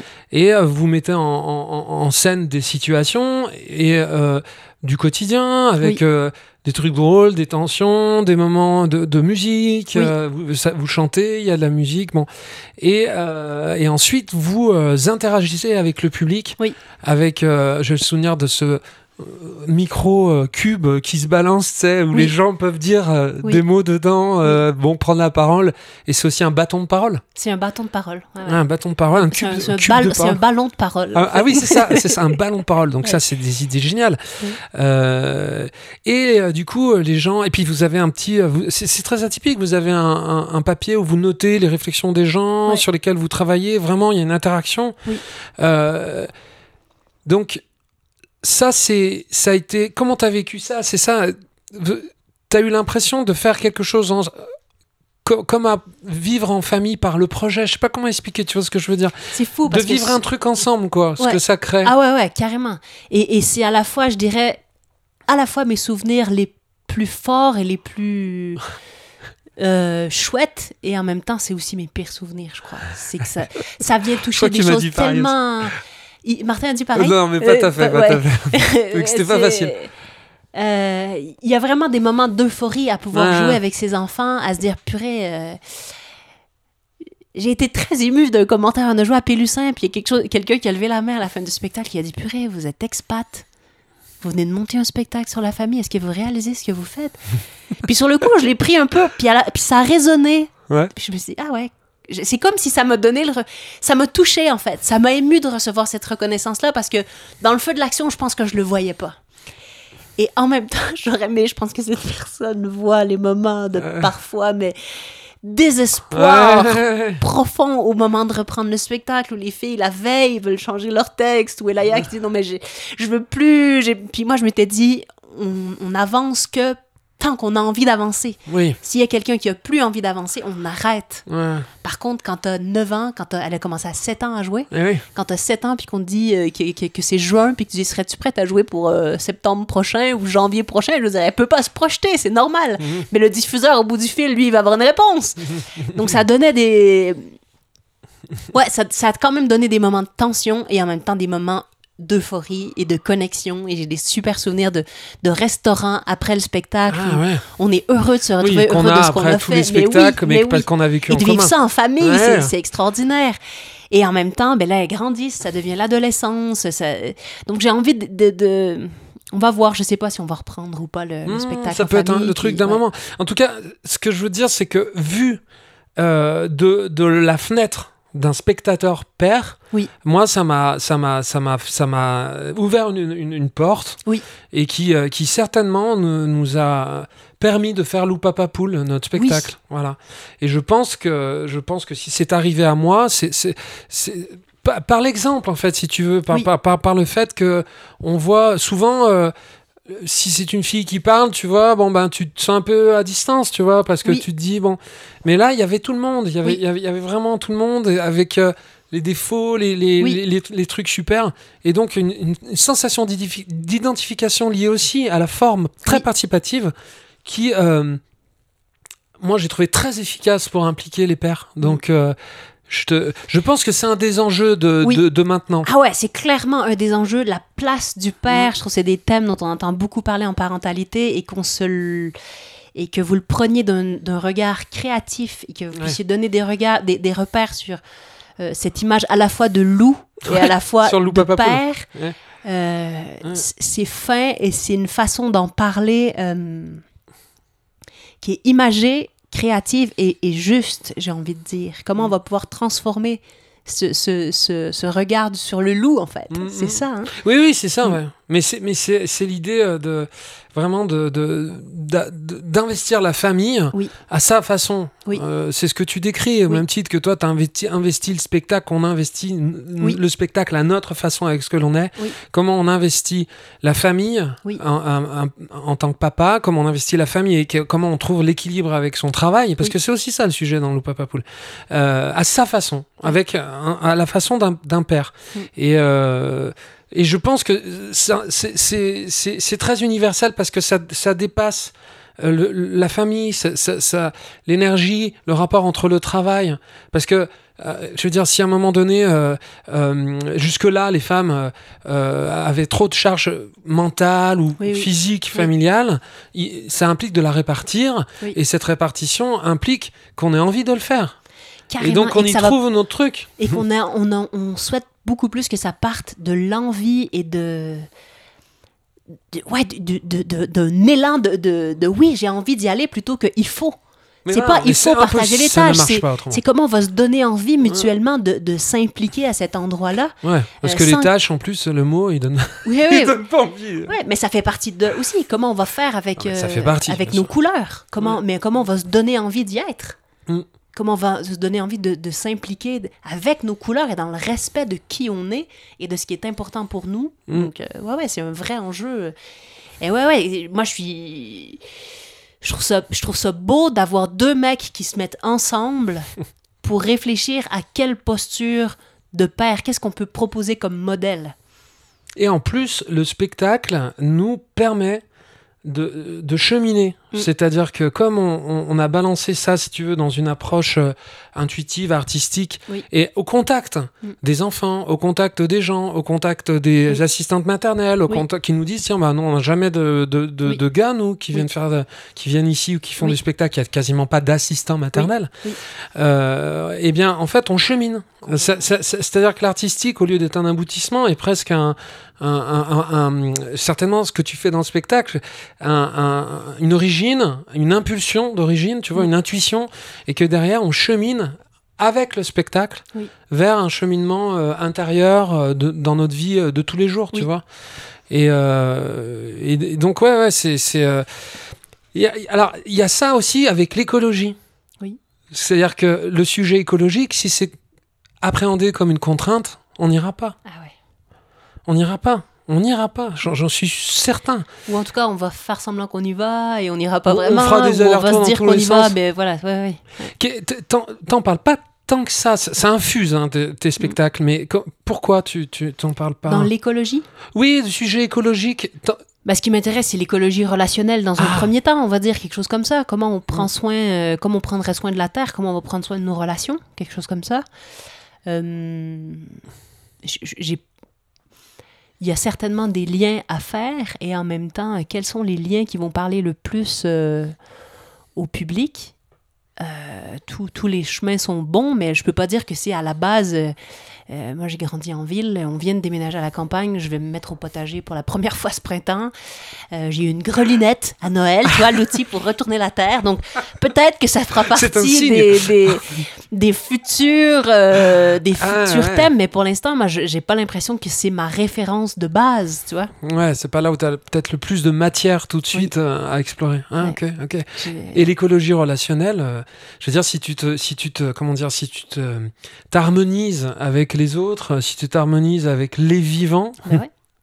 déjà, euh, tu fais un grand pas vers, euh, vers, le vivant, quoi. Complètement. J'aime bien, c'est Thomas Dansbourg qui parle d'être un, être un être pacifié, en fait. Comment, on, dans la Ah. période actuelle, on est, on est beaucoup dans la réactivité, on est dans la réaction, on est tendu. Ben oui, il y a plein de choses qui nous stressent, sauf que ça fait de nous des humains. Et bon, là, on parlait de la parentalité, des parents qui sont pas très disponibles parce que ouf, notre vase des tensions émotionnelles est déjà très, très rempli, puis notre batterie est pas mal vide. Mhm. Donc il y a déjà cette conscience-là de si on avait un tableau de bord à l'intérieur de soi, la voiture, elle a son niveau d'essence, son, son compteur, son nombre de tours. auquel- bah, si on a ça à l'intérieur de nous, voir où est-ce que j'en suis en fait, qu'est-ce qui me fait du bien, est-ce que j'en serais rendu à, à remplir ma batterie, que- est-ce que ce soir je me couche tôt ou est-ce que je prends une journée euh, de vacances ou...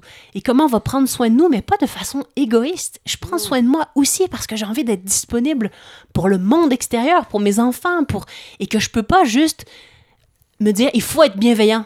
Oui, mais si c'est il faut être bienveillant, ça rajoute une couche de, de, de, pression, stress. de stress.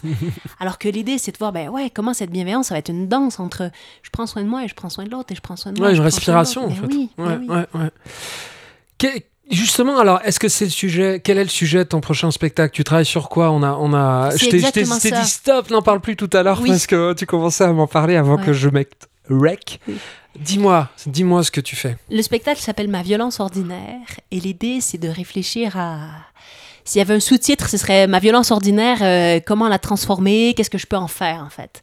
On se rend pas compte que dans la violence ordinaire, il y a plein de petites choses. Le mot violence, il est peut-être un peu fort en fait. C'est pas, c'est pas que les cris et les coups, la violence. C'est aussi euh, comment ça parle dans ma tête. Toutes les fois où je me dis ah t'aurais dû faire ça, mais t'aurais dû lui dire, t'aurais dû répondre à ce moment-là ou ah t'aurais pas dû t'emporter comme ça. ou- C'est de la violence contre moi-même ça en fait. Et donc j'essaie d'illustrer dans ce spectacle les voix qu'on peut avoir à l'intérieur de soi. Donc par exemple, un des personnages intérieurs, je t'ai montré la perruque Oui. tout à l'heure en haut, mais il y a la belle-mère de Cendrillon. Ah. Vous voyez la, la- mère de Javotte Ah et. Anastasie, là, celle qui a un regard de fouine, celle qui, qui a un sourire moqueur, qui voit là, tout ce que je pourrais faire mieux, Euh, plus vite, celle qui critique tout en fait. Moi j'ai cette voix-là dans ma tête, une voix qui critique tout ce que je fais. Je suis en train de travailler sur un dossier, elle me critique que je devrais travailler sur l'autre, elle peut me pourrir la vie. Ce, ce personnage-là peut me pourrir la vie au quotidien. Comment je vais faire pour l'identifier? Donc déjà en la mettant en scène, ça m'aide. Mais c'est une façon de l'apprivoiser aussi, de la canaliser. de la canaliser. Il y a à l'intérieur de moi un metteur- euh, une réalisatrice de film, en fait. Elle voit que j'ai envoyé un mail à, à ma collègue, ma collègue n'a pas répondu, puis mais elle s'en fout, en fait. Donc la metteur en scène, elle commence à me monter des histoires, à me faire des films, en fait. Au Québec, on dit monter un bateau. Ah ouais. Elle monte un bateau, elle me fait un film. Elle me raconte que l'autre s'en fout. Elle me raconte que l'autre, ça y est, je suis pas importante pour l'autre. Donc, alors Ouais, tu te fais un scénario. tu te quoi. fais un scénario, ouais, ouais, alors je que vois la- très bien, l'autre a juste très bien. pas répondu. Ouais. quoi. Tu peux peut-être juste valider déjà que ton mail est parti ou que ça... Il y a un truc dans les accords Toltec. Tu, Oui. tu connais là-dessus? Oui. Tu connais les accords Oui. Toltec, je le conseille. Il y a 8 ou je sais plus combien. Et là-dessus, il y a ne pas appliquer ton scénario sur celui de l'autre. Exact, c'est ça. Peut-être ça t'a infusé ça aussi. Donc déjà, des personnages intérieurs, puis les personnages extérieurs aussi. euh, je, mets en scène une amie qui s'appelle Eva, qui serait un peu une caricature de, de la part de nous. Eva, elle veut devenir Dalai Lama 2, en fait. Elle veut toujours être zen. Et euh, elle part de, de ce principe-là, en fait. Elle dit qu'il faut être bienveillant parce qu'on est dans un monde violent et qu'elle veut pas contribuer à ça. Et en même temps, on fait ce qu'on peut. Quoi. ouais, ouais. Donc c'est tout le cheminement d'Eva aussi. Il y a aussi un, un CPE qui vient témoigner de sa posture éducationnelle, de la posture éducative, pardon, donc qui vient donner des repères sur. euh, Voilà, donc c'est- l'idée c'est ça, c'est la relation à soi, la relation aux autres et comment on va pouvoir y mettre euh, de la compréhension, de la vérité, de l'amour. J'incarne le personnage de la violence et j'incarne le personnage de l'amour aussi, pour qu'on puisse voir aussi qu'est-ce que c'est la différence entre les deux. Ouais, mais ça, et puis euh, violence ordinaire, c'est, ça qui est intéressant, c'est une espèce d'oxymore entre quelque chose de violent qui paraît être euh, un extrême ponctuel, Oui. et en fait la réalité de, de notre vie euh, qui fait que toutes ces petites violences du Mais oui. quotidien qu'on a du mal à identifier Oui. et qui en fait nous, nous attaquent, nous, Oui. euh, nous pompent de l'énergie, de l'estime de soi, c'est, c'est ça qui Complètement. le, le titre est, est parlant, Mm. le titre fonctionne tant mieux. super bien, et puis ce que j'ai cru comprendre c'est que tu, tu veux utiliser des formes variées? Tu parlais d'une application. euh, C'est pour autre chose, ça. C'est pour autre chose, l'application. Ah, c'est autre chose. qu'on développe, ouais, ouais. D'accord, mais avec cette thématique du, du spectacle? C'est en fait c'est comme j'interviens aussi sur des formations en communication non violente. Moi, je Ouais. travaille à la fois. Il y a toute une partie de mon travail qui est sur des créations de spectacles Oui. et je tourne avec les spectacles. Ce qu'on a dit. quoi. Ce qu'on a dit, Euh, ce dont on vient de parler. Tout ce dont on a parlé, voilà. on. Et il y a toute une autre partie de mon spectacle où j'interviens dans des formations comme comédienne, où moi, ma posture, c'est une posture de comédienne et je suis avec une formatrice. Et moi, ma posture, c'est d'incarner les sketchs. Je joue les sketchs de comment ça se passe dans le quotidien et comment ça se passe si on allait voir avec la communication non violente. Avec, ces, avec ce- ces mêmes personnages dont tu viens de parler. Pas forcément, pas- en fait. Pas forcément. Pas forcément. Ça, c'est vraiment les personnages du spectacle. D'accord. Ok, ok, ok. Et cette. euh, Donc en fait. D'accord, parce que moi je pensais que tu avais un spectacle que tu déclinais en mode euh, pur, artistique pur, Mm. et en version, euh, on va dire, euh, pédagogique ou action culturelle, comme on disait tout à l'heure. des fois, je- là, ça fait partie des prochaines euh, pistes, peut-être de jouer le spectacle dans des cadres de formation. C'est-à-dire de vraiment proposer un spectacle pour toucher un public large. C'est-à-dire qu'une formation, normalement, c'est avec 10, 12, 15 personnes. Mais c'est assez restreint, alors que là, avec un spectacle, on peut toucher une soixantaine, une centaine, 200 personnes. Donc c'est Et ça donne une base, ça donne vraiment déjà des repères. En tout cas, ce spectacle-là, Ma violence ordinaire, permettrait ça. Oui, mais c'est parce que je, je me permets, hein, je te, parce que je te fais part du, de, de mon, de mon expérience aussi. Ce qui est intéressant, si par exemple tu parles de la, la violence ordinaire Mm. et que tu en fais une version éducative, ça en fait. Ça, ça, ça crée un- une logique de 360. C'est-à-dire que nous, par exemple, on a fait sur le Loupapapoul une version atelier Oui. où on appelle ça le spectacle du vivant. Oui. En fait, c'est pour les, euh, les, les, crèches. Oui. Et donc, on, on propose une version euh, où il y a que quatre chansons. L'histoire est allégée, ils sont tout petits. Puis on fait un petit atelier sur la reconnaissance des sons des animaux, de la poule, du loup, de- où ils montrent l'image, des choses comme ça. Et puis derrière, ce qui se passe, qu'on découvre, c'est que en fait, ça aboutit, ça va aboutir, ça va commencer à aboutir à la version spectacle en mode famille, si tu veux, où là, on va avoir huit chansons, on va avoir euh, euh, un peu plus de lumière, de décor, Oui. euh, et puis peut-être que l'inverse, on va avoir une assistante maternelle dans un spectacle. Tu vois, c'est intéressant ça parce que Oui. quand, quand tu vois que le, le c'est comme en permaculture en fait, que, que ton truc, euh, ton spectacle a différentes formes qui s'auto-alimentent. Mm, mm, Ça devient un cercle vertueux, une logique sûr. un peu à, 300 à 360, Oui. tu vois, Oui. qui, est, qui, est, qui est vachement intéressante parce que je, je vois euh, ce que le peu que j'ai. Voilà, t'es en, en cours de, de création. Il est complètement écrit le, le spectacle? Là, le spectacle, il est écrit. Euh, je suis à tourner une version teaser longue pour que les diffuseurs puissent le voir. Et on commence la mise en scène euh, la semaine prochaine. D'accord. Donc tu vas passer en résidence avec quelqu'un qui va te, te, te, te mettre Ouais, en scène. quoi. Avec la, mise en- la metteur en scène, ouais. Et c'est qui cette metteuse, en scène? Elle s'appelle Aude Maury. Elle travaille aussi pour le très jeune public, pour le jeune public. Ah, Ouais. ok. Donc ça veut dire que ça s'adressera aussi au jeune public? Non, non, non, non, c'est c'est- son expertise, elle est là, mais moi, j'ai- vu des spectacles qu'elle a, qu'elle a Mm. mis en scène aussi pour adultes et j'ai confiance totale. Ah bah, de toute façon, c'est obligé. J'aime bien ces images, par exemple, la violence, c'est des élastiques qui, Ah, que je tends. L'amour, c'est une lanterne. Donc il y a des images Ah. comme ça qu'elle a trouvées. Que, Ouais, j'ai complètement confiance. C'est une clown. Ah putain, Voilà. alors ça, ça me parle aussi parce qu'il y a un truc euh, qui me titille en ce moment de faire le, le- le clown. Oui. C'est aussi le rapport. Moi, j'ai un petit qui, a, qui, a- qui a- qui va avoir 5 ans et il y a, il y a quelque chose où tu es prêt peut-être. En tout cas, l'humour me. Le, rire euh, que m'intrigue. Oui. Donc c'était aussi l'objectif de, de, Mais de oui. te, de te voir, de Oui. parler avec toi, de causer avec toi pour, pour comprendre. euh, euh, ce qu'il y a ce qu'il y a de commun, ce qu'il y a de différent et, euh, et, et- et d'échanger. C'était c'était trop bien. Et l'humour a ça de particulier, c'est-à-dire que si c'est- tu dis que c'est quelque chose qui t'intéresse, on va vibrer à partir des mêmes repères. Je te donne l'exemple. Ah, Quand je suis arrivée au- du Québec à ici, je pouvais pas jouer mon spectacle en fait. Le Oui. spectacle qui avait été écrit pour le Québec, il n'y avait pas les mêmes références. ouais. Donc Ah, les ouais. blagues pouvaient tomber à plat. J'ai pas essayé, hein, mais Ouais, parce qu'on ne sait pas de quoi parle l'autre. L'humour, c'est fait de références communes. Ouais, c'est vrai. Donc il y a quelque chose où, quand on rit ensemble, on rit à partir d'un repère qu'on a en commun. Ah, ben ça, ça c'est bien. Et je trouve joli. que l'humour, c'est- ça aussi, c'est aller donner de la reconnaissance à nos repères communs. Ouais, Et il y a quelque chose de, de vibratoire dans le fait de rire Ouais, ensemble. Ce que une je disais, complicité, Une en fait. complicité qui se crée aussi Alors, complètement. Ouais. Ça, c'est vraiment intéressant parce que moi, dans la chanson, j'ai j'ai tend- tendance à utiliser le mot communion. Oui. Parce que euh, si tu veux, t'arrives, les gens connaissent pas forcément ta chanson. Si ton refrain est Oui. bien fait et qu'il est entraînant, les gens vont Oui. chanter avec toi. Oui. Et il va y avoir une communion. Mais c'est une communion que tu projettes, si tu veux. Oui. Euh, dans l'humour aussi, bien sûr, tu projettes quelque chose. Mais si il n'y a pas cette référence commune, s'il y a pas... Et c'est pour ça que je, je trouve peut-être que c'est plus une sensation de complicité, Mm. de communion également, mais de Oui, oui, de- complicité oui, oui. par rapport aux repères communs. Ouais. C'est des indices, en fait. C'est des de- indices que là, on est connecté. Et alors, en plus, que oui, qu'on est connecté, mais alors, quand justement tu changes de continent, où tu dois être un peu en, en angoisse de, Ah ouais. de repères communs, Ouais. quand tu fais rire, tu dois halluciner, quoi. Ah, moi, j'ai vraiment mesuré le Ça a décalage. dû faire du bien. Non, ah, ah oui, t'as- en même temps, J'ai ça t'a commencé par mesurer le décalage et me dire Ah purée, mais il faut tout réécrire, il faut tout apprendre. Ah ouais. J'ai allumé la télé, j'ai rien compris où j'étais. j'ai- J'étais là, Ah mais en Ah fait, ouais. euh, je vais pouvoir bosser dans 10 ans. Quoi. Je- Ah ouais, t'as commencé par, par Ouais. dire euh, l'ampleur du travail, quoi. Ouais. Ouais, ouais. Et après, quand t'as, quand t'as, quand t'as, quand t'as vu la complicité que, que t'arrivais à avoir, t'as- ça, a dû être très rassurant. J'ai commencé par écrire sur le décalage France-Québec. Hein, Oui, mais ça, c'est drôle. Ouais. Ça, c'est hyper drôle. Oui, c'était, oui, Oui. il fallait commencer Il par fallait là. commencer là, je pense. Ouais, ouais. Ouais, d'accord, ok. On a poussé un peu plus loin encore. Bon, on en refera un des podcasts pour aller encore plus loin parce que nous, on, on- on découvre ça, la jubilation que ça apporte. Et c'est ça qui est beau aussi, c'est cette euh, euh, variété de rajouter, de pas dire que, tout- que les choses sont finies, qu'on rajoute Oui. des cordes à notre arc. Oui. Tu vois, ici le podcast, là, moi, je suis en train de travailler sur un projet qui mêle art et recherche. Oui. Donc chanson et recherche Oui. sur la, la thématique du, du Moyen Âge et de l'âge du milieu. Oui. Euh, et en fait, euh, finalement, c'est ce qu'on disait, ça devient une espèce de prétexte pour s'enrichir, apprendre, rencontrer. euh, et euh, c'est ce qu'il y a de beau là-dedans.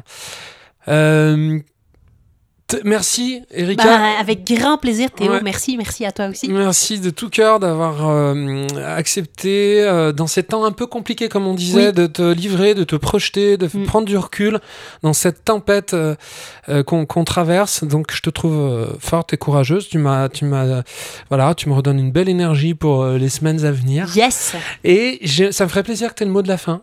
Vas-y. Hmm. Ouais, quelque chose autour du, du soin, peut-être. Ah. Comment on va pouvoir. euh, Moi, je trouve que c'est une période qui demande beaucoup de capacité d'accueil de nous-mêmes, quelque chose comme ça. C'est une période qui nous demande beaucoup de souplesse, beaucoup d'adaptation. Et le premier pas que j'ai envie de faire, en tout cas moi, ce qui, ça, ça me demande les premières heures de réveil ou même à plusieurs moments de la journée, c'est comment on va s'accueillir soi-même et accueillir comme euh, comme quelqu'un qui viendrait toquer à votre porte, comme une émotion qui viendrait toquer à votre porte, tu commences à lui faire de la place, pas juste lui dire va-t'en. Si c'est de la tristesse comme ce matin, plutôt que lui dire allez, ben va-t'en, tristesse. Ok, ouais, ben je vais écouter de quoi elle parle en fait, puis lui faire de la place. On est traversé par ça et c'est pas dangereux, on n'est pas nos émotions. Donc euh, je vous souhaite de prendre soin de vous et d'accueillir ce qui est là et je te souhaite ça aussi, Théo. C'était Chanteur Durable. Si ce podcast vous fait du bien, faites du bien au podcast. Abonnez-vous ou mettez plein d'étoiles. Parlez-en autour de vous, de vive voix ou par les réseaux. Et venez découvrir notre catalogue de spectacles et notre boutique d'objets sur deshistoiresenmusique.com, des productions artisanales livrées en circuit court et à vivre en famille.